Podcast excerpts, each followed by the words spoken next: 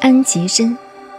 孔子引用易卦上九爻的爻辞，提出他的意见。义就是利益。现在人做生意就讲利益，交朋友也要讲利益，做民意代表更是为了利益。真正的利益是什么？没有利益可言的才是真利益。依孔子的道理，真正的利益只有在自己，没有办法去求人。所以他说明人生之道是：君子安其身而后动。要做一番事业，做一件事情，必须先求身安，身安而后动。换句话说，就是人要有所立。今天有位老朋友回国外去，向我辞行，很想跟我谈些什么。我告诉他，我从十二岁看他到现在，我对他的看法是无所立，没有站起来。人的一生要有所立。自己能站得起来，这个很难。我说你也在做生意，也在做学问，什么都会，表面上看起来是多才多艺，可是你的人生无所立。他听了非常感慨：人只要安其身，而后时有所立。我们大家仔细研究研究看，一个人如何才能安其身？像做生意。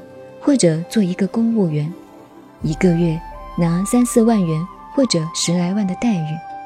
当然，首先要有你的本事，但是你空有本事、学历，如果没有老板雇佣你、信任你，也是很难的。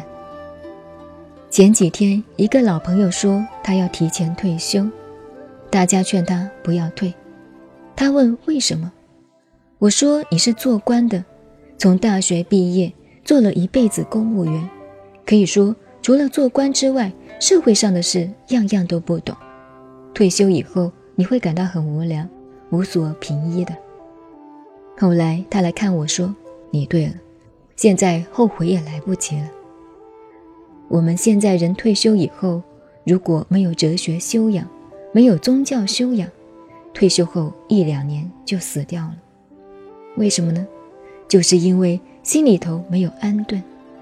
古人不同，古人退下来，就算他不搞哲学，不搞宗教，也有他忙不完的事情，像读书、写字、著作等等，忙不完的。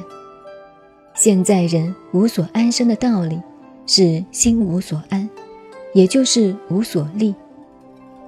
所以一退休，放下了工作，便无所事事，苦。就苦在这里。其次是，如果已经退下来了，无论做什么，棺材本要留着，也就是退休金绝不能动。一位朋友退休，我就劝他出家，他很高兴，他有几十万的退休金，我劝他留着不要动，这样等你去世后，还有不相干的表兄表弟，八竿子打不着的亲戚来给你办丧事。不然就没有人管了，这也就是安其身的道理。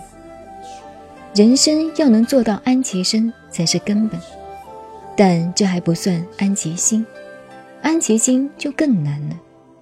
此心永远不能安，所以一个人要做事业，要有所作为，先要自己安其身，要安其身而后动，不能打烂仗，不能乱来。